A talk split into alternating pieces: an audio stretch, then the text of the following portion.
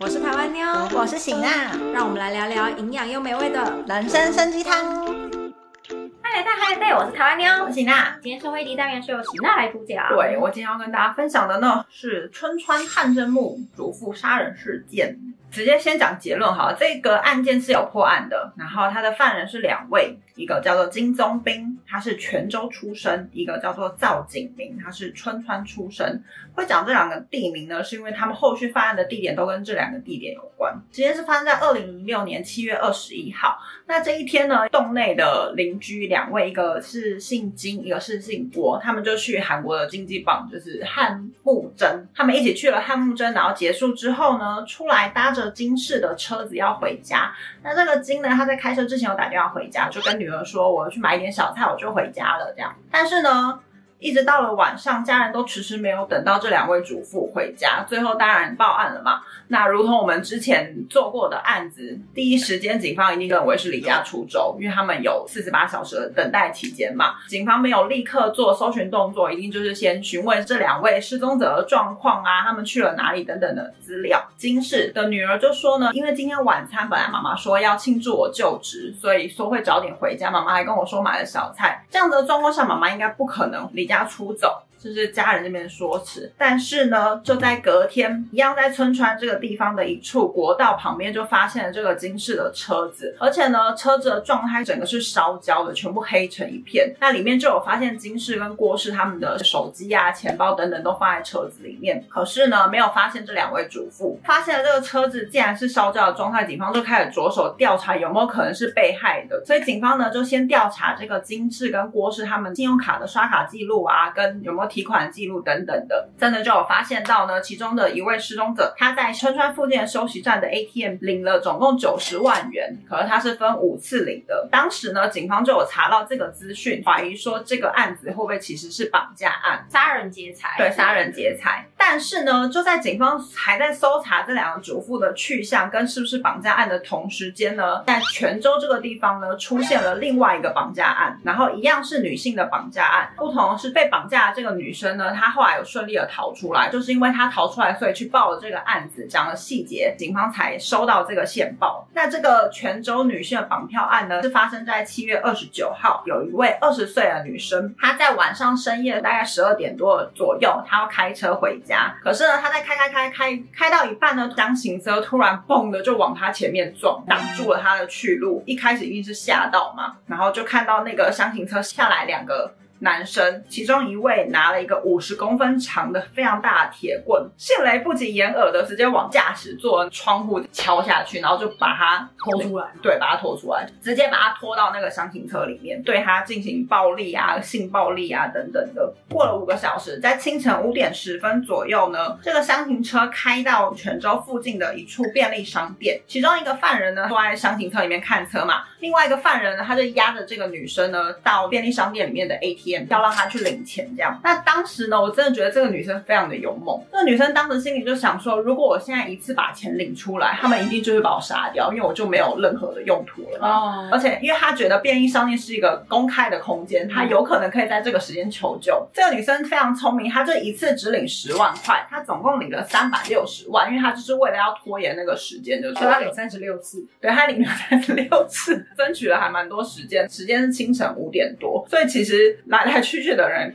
很少，他其实很想要求救。拖延时间中间，终于外面出现了几位男生在聊天的声音。三十六次，一次三分钟的话，那也要领。我觉得应该不用到三分钟吧。我觉得应该没有三分钟，应该蛮快的。应该啊，屁屁吧，领出来。可是就 ATM 很爱讲废话，这倒是。对啊，我是没有计算。对，反正他就是听到外面有男生在讲话，他就大叫说他们是强盗，他溜出谁哟？他就赶快冲到那一群男生里面。歹徒一见状就赶快逃跑了。所以这个女生后来才得以去警察局报案，把这整件事情讲给警方听。那你真的还。还有遇到一群男生，对，因为清晨那时间真的是，而且我觉得他慢慢领钱，在这个时间点，我觉得他慢慢领钱过程没有被骂也还，这个我没有查到，对啊，或许那个歹徒可能在逛别人小店会，或者是在看店员会不会，对啊，或者是他可能就跟他说，我一次就只能领十万之类的。也有可能。对啊，反正他就是有拖延成功。然后呢，我觉得更神奇的地方在后面。这个女生呢，她除了就是顺利的到警局报案之外，她甚至还跟警方说了她那天搭乘的箱型车的后面幕后码的车号。哦，嗯，她就是有记得，很强哎、超棒棒！警方就是根据这些搜寻全国符合条件注字的箱型车，总共有一百六十多台。针对这一百六十多台里面，车辆登记者有犯罪前科的啊，总共有二十位。这二十位中间就有一位呢，是二零零四年才刚出狱的，当时是四十岁的金氏。警方就是把这几个人重大嫌疑人照片给那个女生看，这女生就认定那个金氏是绑架她的人。所以呢，警方锁定金宗斌作案，就是开始查询金宗斌的下落啊，住在哪等等的。当然没有住在他原本登记的地方，所以警方就是开始搜掉金宗斌他的通联记录。通联记录里面打电话的人呢，几乎都是前科犯，有入狱过的，他们可能就在监狱里面认识的。那其中有一位呢，比较常聊天的前科犯，他有被警方列为是情报员。警方这边好像都是会把出狱过后的人，电影有演过嘛，就是会让他变成是县民。哦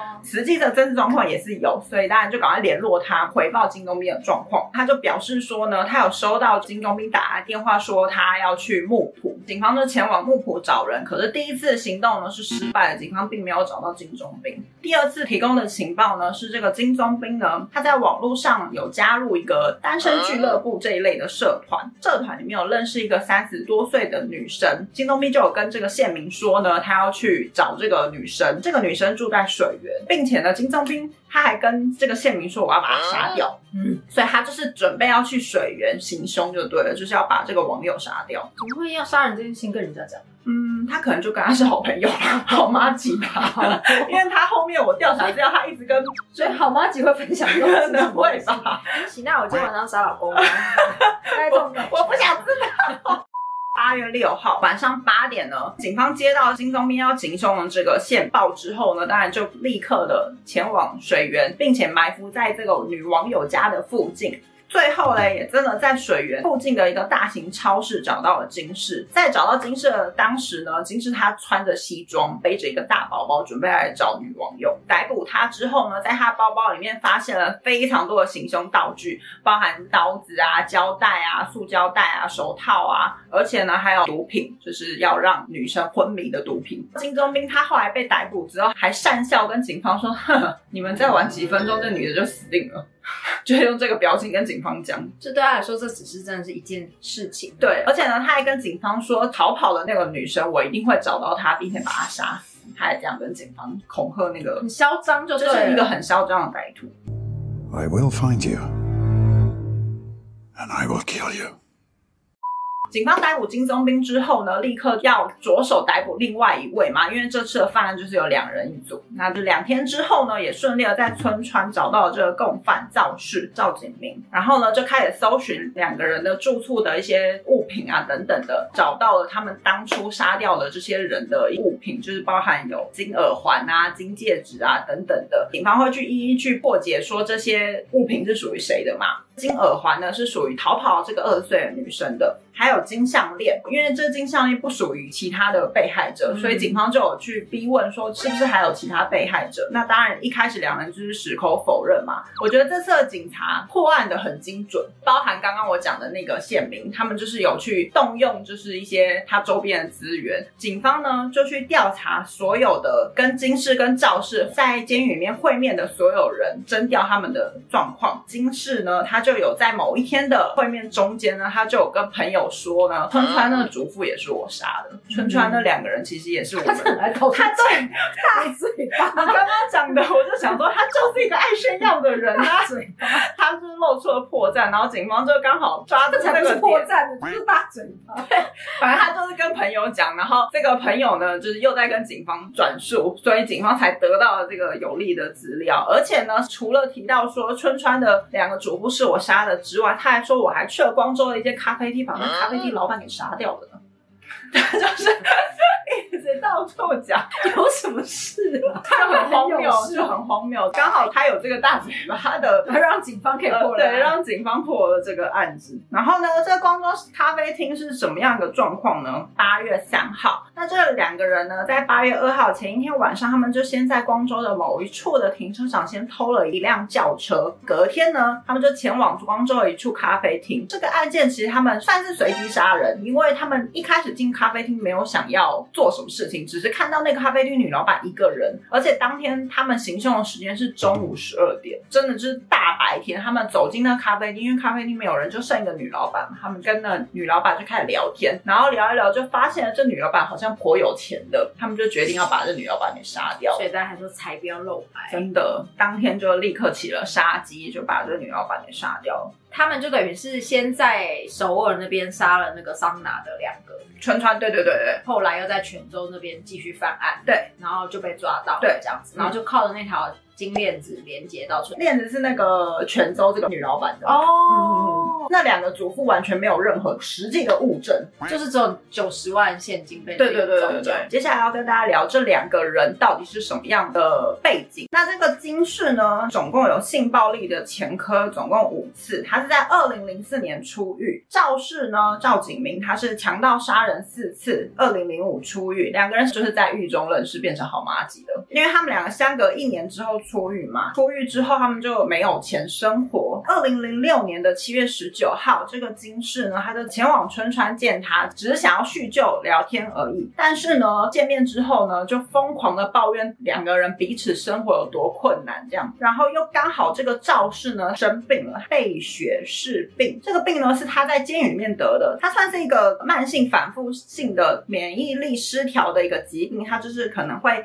在口腔啊或者是阴部的反复溃烂的这个症状就对了。那我查到肺血氏病目前是没有实际的药物可以去治疗，因为它就是会一直反复产生的病状就对了。两个人就开始讨论起来，哦，我们不可以再这样生活下去，我们要帅气的过一下生活。所以呢，对他们就开始了犯罪计划，这是他们两个当初的自白，就觉得生活过得太辛苦，我们不可以再这样过下去。他们最后呢，杀害了春川这两个主妇嘛，他们拿到了三百九十万的现金，五十岁的咖啡女老板拿到了现金三十万以及金戒指。二十岁的女性就是后来逃出来的这个女性嘛，就是杀害未遂，他们拿了三百六十万现金以及金耳环，总共八十万。讲到这边呢、我看了很多节目，专家都在想说，他们居然为了这么一点点钱杀了这么多人，为的是什么呢？我有看过更低哦你有看到更低的是不是？下一期我帮大家准备的就是婴儿、老人全杀，然后他只得到了一袋米之类的这样子。好、哦，那根据后续逮捕这个金氏他的自白呢，他就讲到这个春川这两个主妇他们作案的细节。七月二十一号，他们先潜入了春川的一处住宅，威胁四十岁的男主人，拿走了十万块的现金，并且把男主人的车开走。途中呢，碰到这两位主妇从经济榜上要回家嘛，他们就是开着这个偷来的车呢，然后就挟持了这两个主妇，并且呢，威胁被害者去休息站领钱，领了钱之后就把这两个主妇给杀掉了。我没有查到过程，可是警方的诉说是说他们非常的残忍，他们就是为了钱真的杀人不眨眼。他们把他杀害之后呢，就开开开把这两个遗体丢到一个深山里面，并且呢，他们还把主妇的衣服全部脱掉。犯人的说法呢是说他们想要加速遗体的腐化，所以其实呢，这两位主妇的遗体是根据金氏的自白而找到的，并不是警方当时搜索搜到的。最后呢，这个法官当然就是判定两人是死刑。法官的认定就是呢，他们在十五天内杀了三个人，完全毫无悔意，所以最后判定是死刑。只是呢，就如同我们之前一直讲的，韩国现在并没有执行死刑嘛。最后呢，这个金氏他是在二零零九年在监狱里面自杀了。可是呢，这个赵氏赵景明呢，目前依然在服役当中。金氏很明显，他就是反社会人格。然后，因为我最近看书里面就有发现说，其实有蛮多的反社会人格，他们最后都会宁愿自杀，自杀就宁愿自杀也不愿意继续被关。他们觉得他们做的事情，嗯嗯，嗯，我做的事情只是不符合这个社会的调规，但是你不能说因为我不符合这社会的条规，你就说我是错。而且啊，我查到的反社会人格，他们其实都还蛮聪明的。你查到的是吗？反社会人格的人都很聪明，这个是大家的错误印象。他们只能说他们思考方式跟我们不一样，跟比较出名的几个反社会人格杀人犯都是比较聪聪明的哦。好，反正呢，因为这个金氏呢，犯罪心理学家调查，他就是一个有聪明脑子的犯人。嗯，嗯对，你确定吗？到时候跟大家说，我明天要是真的觉得很聪明吗？我觉得还好，没有哎、可是他如果没有讲的话，警方是找不到他的、欸找不到这些遗体啊，跟找不到他是犯人这件事、欸。但反社会对啊人格就是，我也本来以为都是聪明人，但后来好像不是。好，接下来要来讲犯人他到底背景是什么，为什么会让他有这样子的犯罪动机等等的。这个金钟兵呢，他的爸爸是一个军人，算是高阶军人，是上士的阶位。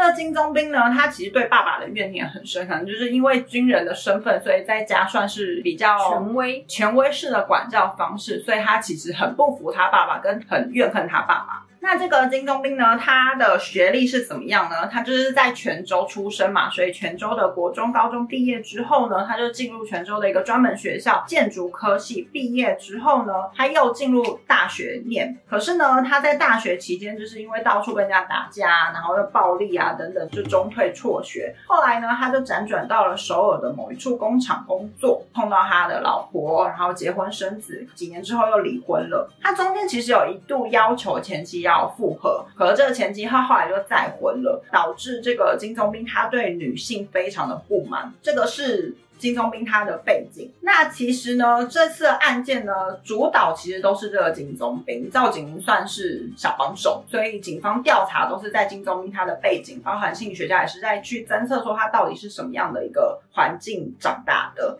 我就想要知道什么样的环境可以让他这么大嘴巴。对 与其说是大嘴巴，我觉得他是在炫耀、欸，他是在炫耀他杀可是。跟很多的连续杀人犯比起来的话，我觉得他并没有，他就只是权威式家庭，他并没有他特别受啊并对他没有他没有，所以我觉得他好像是个人承载力比较低，是不是啊？因为跟人老婆离婚的人也很多，也不是离婚了就会变成很厌女、没错，听起来我查到他背景没有什么太特别的状况，这种就是先天性的反社会人格吧。嗯，对啊。然后这个赵景明呢，他小这个金宗斌十岁，爸爸是木工，妈妈是家庭主妇。可是妈妈呢，后来就离家出走，爸爸又再婚，他是跟新的继母一起生活长大的。他原本有一个哥哥，可是这个哥哥呢是给外公外婆带，就是离家出走妈妈那边的父母带，所以他其实是跟哥哥分开长大，跟哥哥也不熟。这个爸爸呢跟继母有生了两个小孩。赵景明呢，他其实对生母算是蛮怨恨的嘛，因为妈妈就是离家出走，就没有照顾他，害他要跟新的妈妈一起生活等等的，这是他对妈妈的一个怨念。然后呢，他在小学五年级呢就被中退了，就跟人家打架，然后离家出走等等的。他其实，在年轻的时候呢，就进出少年馆化院很多次，后来呢，他又犯了强暴跟强盗罪。就是入狱服刑，但那个赵景明呢，他的犯罪 pattern 呢都是冲动型的犯案，跟人家起冲突啊对，跟人家起冲突，然后喝酒喝一喝就开始打人啊，等等的这样子，然后或者是女朋友被朋友抢走啊，这种巴拉巴之类的。他刚刚有提到说，这个赵景明他就是在狱中得到了这个备血氏病嘛，后来出狱之后呢，也因为这个病症，所以他其实很难找到工作。虽然他在狱中呢，韩国的受刑犯都会在狱中拿一些什么木工执照啊等等的这些执照内容，他虽然有拿到，可他出狱之后一直找不到工作。后来呢，他在出狱之后就出了交通事故，要缴罚款一百万，可他交不出来。就在这个时候呢，碰到了金氏来跟他叙旧，所以两个人才一起了这次的犯罪行为。觉得同是天涯沦落人没错。，他们两个一起犯罪的模式呢，你们有没有发现？他们两个都是在自己熟悉的城市，因为一个是春川出生，一个是泉州出生，然后光州刚好是两个人都住过的地方，都是选择在自己熟悉的环境犯案，并且呢，他们在春川，然后泉州，他们又往那个木浦等等的这些移动，算是整个韩国大移动，因为又从北又到南的，他们都是坐大众交通，因为坐大众交通其实比较不容易被追到。这个是后来警方在调查他们的犯罪模式得出了一个结论。所以其实这次的破案关键很重要，就是刚刚一开始有提到泉州的这个二十岁的女生，她的冷静处理跟她有看到那个车号，所以才会得破案。这边还要跟大家提一个我觉得比较值得大家思考的方向。刚刚有提到说，这两个人他们在入狱之后得到一些证照，可是出狱之后呢，都找不到工作。那，这个赵景明他可能是生病，这个金氏是因为他有服过刑，社会不愿意接受他，不愿意给他机会，他找不到工作，因此起了这个犯罪行为嘛。所以其实我在查资料的时候有两派的说法，一派就是说他们会有这样子的念头，就是社会不愿意再给他们一次机会；另一派的说法就说他们一开始就不应该犯案，他们入狱这件事情就是不应该的，所以不应该去责怪社会说不给他们机会，一开始就不应该有犯罪行为，就不会入狱啦。更生人的就业问题，对对对。可是问题是，那你为什么一开始要那个？对，可是要这样想啊，他们两个人是因为他们真的就是犯了案然后入狱，可是有一些人他犯的案可能不是这种最大你是说就是要分轻重的？对啊，因为像我们之前看那个，机智监狱生活，对啊，，里面他有个人，面包之类的。或者是有一个人他是杀了奸杀他老婆对对对女儿的嗯杀人犯，然后因此他入狱对嘛。那像这种人，他后来被放出来，他一样也是会有就业问题。对啊，所以其实我查到的一个犯罪心理学家，他觉得应该要做分化的动作，就是可以教化的跟不能教化的。可以教化这些人，他们应该要分一个方式，让他们出来是可以有社会机会的，而不是把他们全部放出来，然后全部都不给社会机会。嗯他的想法是这样啊。对，就会可能那种冲动性犯罪啊。如果有兴趣，你们可以看 Netflix 里面有一个系列影集叫做《我是杀人犯》，嗯，它里面就是在讲每一个人他变成杀人犯的故事。哦对，他们就是去采访他们嗯这样子。有的人真的就是他就是坏可是有的人真的他就是一个运气不好嗯嗯可能擦枪走火之类的。嗯以上所就是跟大家分享的春川主妇绑架事件。如果喜欢我们的分享的话记得订阅我们的频道还有被海底小铃铛我是台湾妞拜拜。拜拜。